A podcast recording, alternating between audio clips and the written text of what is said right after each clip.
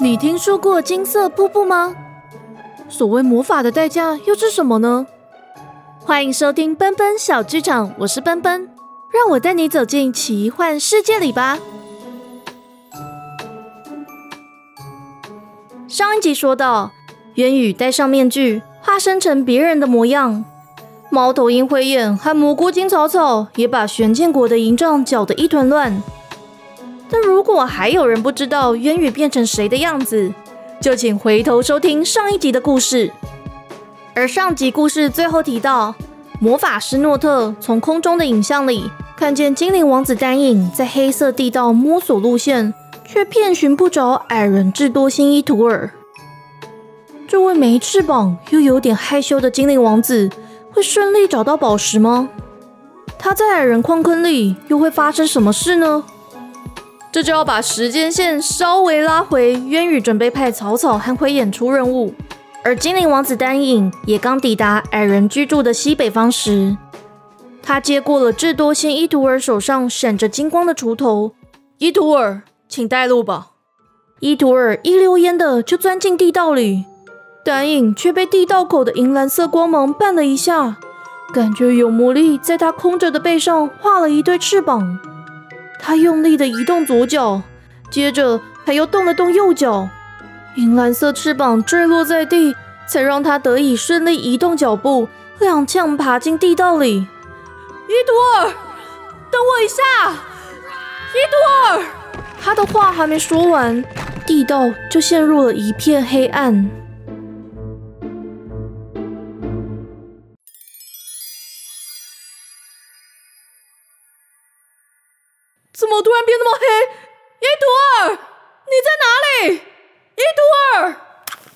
丹影殿下，我在这。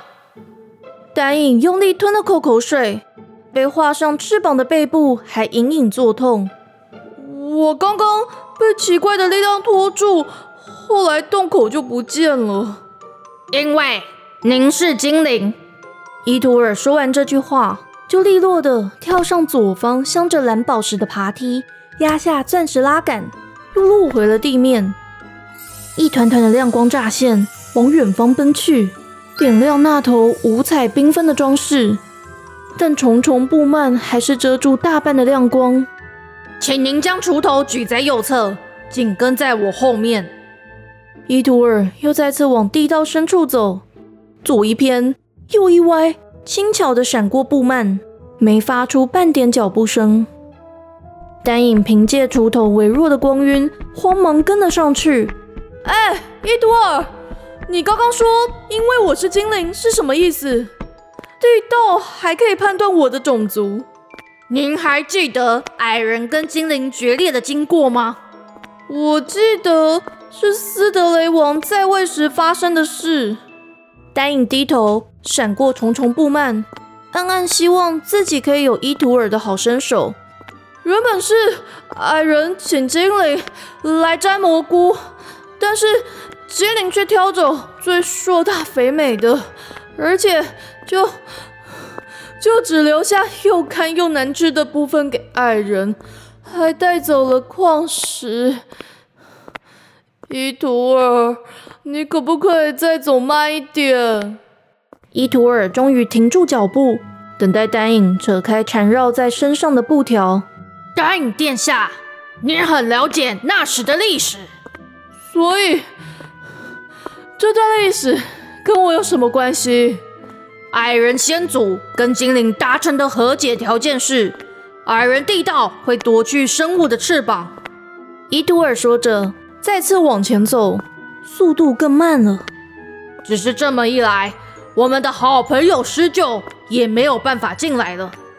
反正啊，施救对矿石也没兴趣，只是说当年也没料到会有像您这样的精灵出现。丹影却想起小时候没有任何精灵朋友，而只能孤单站在蘑菇底下的事，不禁有点沮丧。我这样又是什么精灵？一位能开创时代，又带我们认识人类公主的精灵王子。伊图尔微笑，停在一道布帘前。布帘后的光芒把他的身子圈了起来。史上最独特的精灵王子丹影，欢迎来到矮人初始矿坑第一层宝石之境。他拉动布帘旁的麻线，像是揭开舞台布幕般，灯光也随之亮了起来。天花板悬挂了无数盏水晶吊灯，墙面镶了红宝石、海蓝宝、祖母绿、金黄绿柱石等珍贵的宝石。地板则嵌入细小的钻石。丹影每走一步，些许的光芒就会绕着他的脚步转。哇，好漂亮！这比父王的藏宝库还要厉害。宝石因为丹影的话而绽放出更耀眼的光芒。能听您这么说，真是矮人一族的荣幸。伊图尔微微作揖，左指红宝石。宝石就往墙里一缩，推出了一幅画有高贵妇人的画像。这是首代矮人首领乌卡。他又指蓝宝石，推出一幅绑头巾的青年画像。智者希尔也是我的高祖父，我传承了他的头巾。而祖母绿推出的，则是一幅黑发黑眼大鼻子的粗犷老者。这位。正是与精灵发生蘑菇冲突的首领布卡。丹影每看到一幅画像，就点一次头。宝石们略略抖动，好像正讨论着这位贵客。呃，谢谢你为我介绍画像。这里是有各种宝石，但是怎么没有半颗月之泪和月红晶石啊？宝石们的光芒暗淡了点。丹影突然觉得水晶吊灯还往地面垂降。丹影殿下，这边请。伊图尔拉住丹影的袖子，带着这位没翅膀的精灵王子滑行在宝石注视的走廊间，往前方的缺口奔去。慢一点，前方是悬崖吧？丹影想挣扎，伊图尔还是一样冷静。请您抓紧我的手。丹影没办法，只好死命的抓紧伊图尔的手臂，他的身子就跟着腾空而起。在被锄头的重量往下拉，不断的坠落。伊图尔却突然甩开丹影的手。等一下，不要放手！我我不会飞啊！下坠的速度却因为他的这句话而变慢了。丹影终于敢张开眼，看到伊图尔漂浮在一旁，对他咧嘴一笑：“欢迎来到第二层漂浮梦境。”满天的金银花草枝叶绕着他们旋转。月之泪点缀花瓣间，像露水轻轻滴落丹影的肩头，又像流星划过天际，消失在不见底的深处和时而出现的石洞。哇，原来月之泪都在这里。那寻隐者瑟琳留下来的宝石，是不是也在这里？这些金银花草枝叶听到丹影的话，就从他旁边退开了。而在伊图尔的旁边跳跃着，月之泪更像抗议般卷起了一股旋风。丹影殿下，宝石很敏感，会因为话语影响光泽和状态。宝石之境的贵重珠宝，最怕听到特殊宝石，像是月之泪和月红晶石。而特殊宝石呢，则怕从上古时期留下来的珍宝，请您慎言。哦。是我失言了。丹影伸手触碰月之泪旋风，宝石的碎片刮过他的手指。我不是故意要提到上古宝石的，但是我女朋友，我是说，人类公主需要上古宝石和黑月玉，你们知道哪里有吗？月之泪旋风停了下来，绕到丹影和伊图尔的背后，将他们推到左边的石洞。这里，月之泪们往下一点，又往上一晃，像是在点头，又像是用风铃般的声音哼着一首歌，成群结队的离开了。谢谢你们，再见，再见了。丹影对月之泪们和金银花草枝叶挥手，伊图尔倚在潮湿的石壁旁盯着他看，尖耳朵跟着嘴角上扬。有有什么事吗？丹影被看得有点脸红，不自觉地摸摸胸口的领结。没什么，我只是更知道施救和那位魔法师为什么对您这么感兴趣了。伊图尔说着，就要往石洞深处走。丹影追了上去。呃，魔法师是因为渊羽祖母的关系吧？施九应该应该是觉得没有翅膀的精灵很有趣，所以才对我特别好。丹影刚才脚下一滑，差点就直接扑向冒着热气的前方，还好伊图尔一把抓住他的衣领，才让他惊魂未定的抱住旁边的钟乳石。谢谢谢你，伊图尔这次没有甩开丹影，而是等待丹影平复情绪，才开口说：“丹影殿下，这里是第三层月红泉坑，此地湿滑，注意脚步，小心。”不要掉进岩浆里。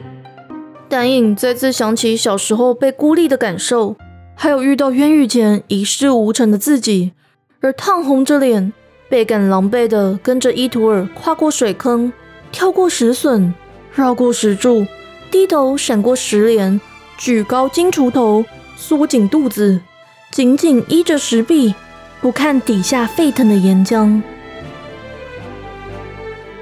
就在他觉得自己的脸快被烤熟时，终于踩上了月红晶石平台。克伊图尔推开铁门，再次走进黑沉沉的地道里，锄头顶端的金粉成为唯一的光源。这是第四层真实之境，我就陪您到这里了。答应殿下，要知道，不管是我们矮人一族，还是施救一族，都对您抱有厚望。请您对自己有信心一点，人类公主会回来的。外面见。丹影听到伊图尔这么说，又听见书写声和关门声，慌忙追了上去，却脚下一绊，手上的锄头掉落在地，金粉失去光芒，地道再次陷入黑暗。伊图尔，你在哪里？像是有谁回应他一样，白光慢慢点亮地道。但却仍不见矮人智多星的身影。伊图尔，你在哪里？拜托你出来好不好？我不知道前面的路啊！不要丢下我，伊图尔！地道回荡他的问话，回应的就只有一张飘到他眼前的纸条。什么啊？这这是什么？答应殿下。您是第一位踏进初始矮人矿坑里的精灵，拥有与各魔法种族为友的能力，又与人类公主相恋。请相信自己的能力，宝石就在那里。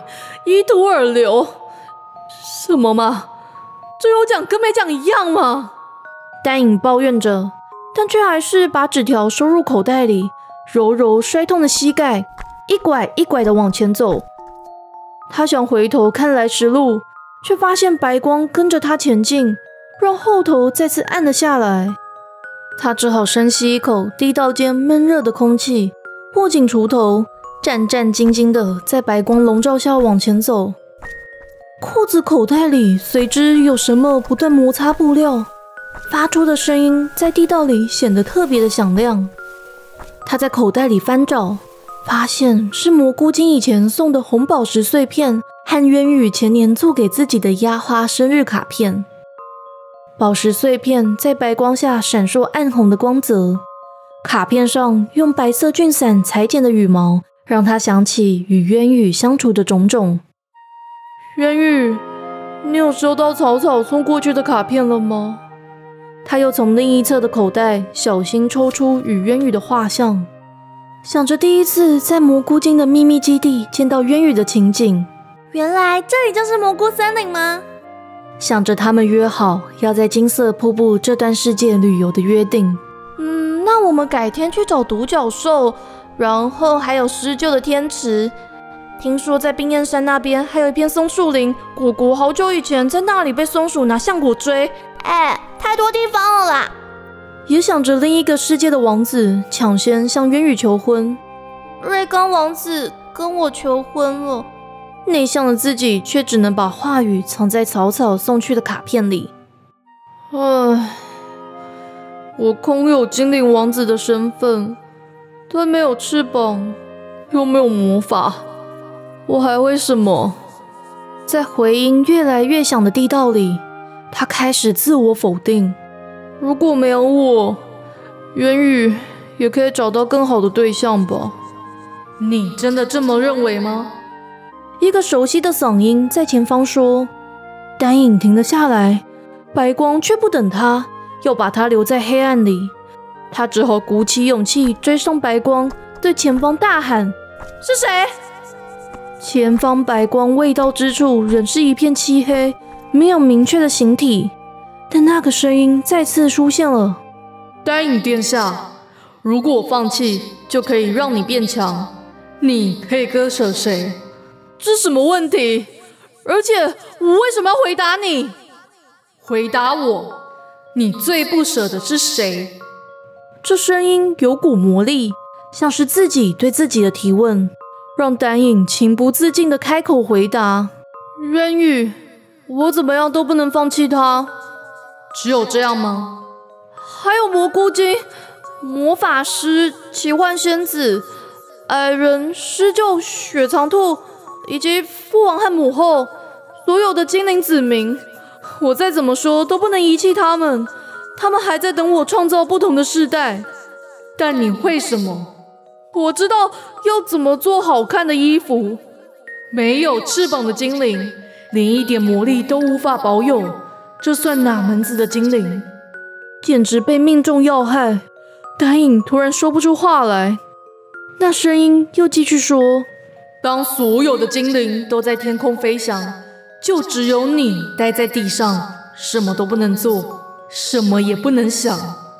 丹影举起了锄头和蘑菇精送的红宝石碎片，往前方一照，还是一点影子也没有。你是王子，但原本没有任何一位精灵想跟你说话。你确定精灵现在是真心待你的吗？不是的，不是这样的。丹影想张口反驳。字句却掐在喉咙里，说不出话来。你现在拥有的一切，都是因为人类公主才能拥有。其实你也想过吧？没有人类公主，你什么也不是。不是这样。丹影摸到生日卡片上的羽毛，终于大喊出声：“我不知道你是什么东西，为什么要用我的声音讲话？但你错了。”那声音安静了。丹影又继续说：“虽然我没有翅膀，不够强壮，没有魔法，而且也不太会交朋友，但是我改善了精灵们的穿着，帮父王和母后处理正事。每当矮人和狮鹫有需要的时候，我也会帮忙。而且我还陪奇幻仙子和魔法师度过每个孤单的下午。而我最幸运的，就是遇见人类公主。”让我学会了飞翔。如果人类公主没有你，也能继续走下去，你还愿意为她找宝石吗？只要她想过来这边的世界，不管她最后想不想见我，我都愿意为她找宝石。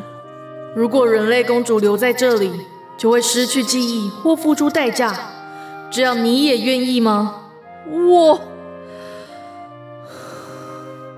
如果他完成心愿来到这里，却忘了我是谁，我会用尽各种方法找回他的记忆。如果可以，我也愿意为他付出代价。那声音没有回答，丹影忍不住确认：“哎，你有听到吗？你合格了，合格。”丹影困惑的想追问，前方似乎出现一团影子。笼罩住丹影的白光就加快了速度，让他只好匆忙的把红宝石碎片和卡片塞进口袋里，跌跌撞撞跟着白光往前跑。那黑影等着单影接近，就散成一团烟雾，让好不容易跑到黑影前的单影沮丧跪下垂地，去敲到一块硬邦邦的石头。到底到底是什么啊？地上那块石头散发阴冷的寒光。但带着金粉的锄头一接近，又焕发如蓝月般温柔的光辉。哎，这是黑月玉。丹影翻出一条干净的手帕，想把黑月玉包起来，黑月玉却像生了根，深陷在泥土里。他收起手帕，把金锄头用力往泥土地一敲，黑月玉旁的泥土松动了些。他又往下挖了几寸，终于能够拿出黑月玉，却也敲到坚硬的物品。他好奇拨开屋柄上的泥土，握到一个坚硬的橡木盒，木盒非常朴实。没有半点装饰。丹影翻弄木盒，犹豫着要不要打开来看时，盒盖就自动弹开了。纯精致的玫瑰花躺在盒里，花瓣娇艳欲滴，叶子上有颗月之泪，像是玫瑰的眼泪。玫瑰花旁有张纸条，字迹清秀，却被沈某给晕糊了。给吾爱，我已完成你的心愿。两个世界能相通的力量被我封存在这里，愿能保你长寿。奇怪了，没有署名，是谁要完成谁的心愿啊？丹影模模糊糊的想起了金色瀑布被创造出来的故事，猜想是不是与寻者瑟琳和亚拉斯仙王有关。于是他郑重的盖上盒盖，对地上一拜，才站起身。带着上古宝石和黑月玉，再次遵循白光的指引，踏上前方漫长的道路。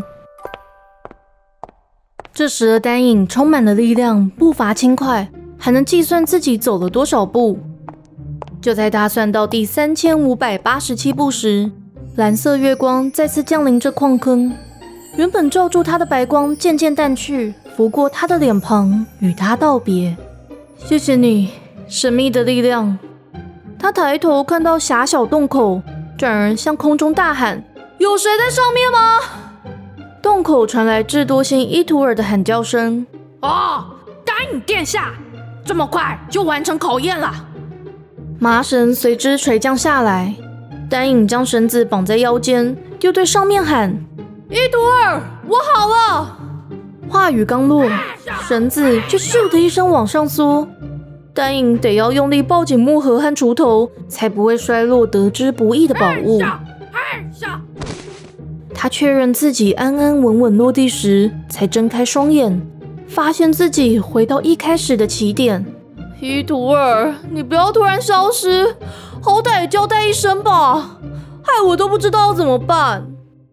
伊图尔笑着说：“答应殿下，得让您独自通过真实之境。”黑月玉才会出现，有无理之处，还真对不住了。丹影握了握手中的木盒和口袋里的黑月玉，把锄头交还给伊图尔，笑着站了起来。算了吧，没有关系，反正神秘黑月玉和上古宝石都已经到手，我要先回去蘑菇森林了。重月节还有得忙哦。所有的矮人都热烈鼓掌了起来。有些矮人还吹了声口哨，首领雷卡点头致意。伊图尔跟跪在地上亲吻丹影的影子，行上古时代留下来的贵重礼节。自古以来，您是除魔法师之外第二位通过真实之境的，果然是我们等待已久的精灵君王。丹影看向蓝色月光，想着渊玉和一起旅行的约定。露出了这半年来第一个真心的笑容，这是因为我有一对不一样的翅膀。今天的故事就到这里结束喽，下一集就是同一时间线之草草和灰眼怎么去偷宝盒。那想知道后续，请记得订阅奔奔小剧场。故事里提到过去精灵长老和国王的名字，可以回头收听第六集。蘑菇精诞生的故事，有关矮人和精灵之间的争斗，可以收听第三集《精灵王子与好朋友们》；而渊羽送丹影生日卡片的剧情，可以听第二十二集《宴会里诉说的故事》。其实奔奔有帮所有的精灵国王和长老取封号，像是本集故事里提到的斯德雷，有倒霉的斯德雷之称。因为他在位期间发生矮人和精灵的争执，还有农作物欠收的问题。而狐灵长老的封号是大地的倾听者，因为他听得懂蘑菇包子的声音。那丹影未来当上国王的封号是什么呢？大家可以猜猜看哦。也许这些花絮和设定，奔奔会在整理在脸书或 IG 上，欢迎大家来追踪。而这些设定和小故事，也有可能出现在赞助回馈的电子报里面，所以也欢迎订阅我的赞助方案，就有机会听到或看到一些小故事喽。那我们就下次见，奔奔小剧场，下回待续。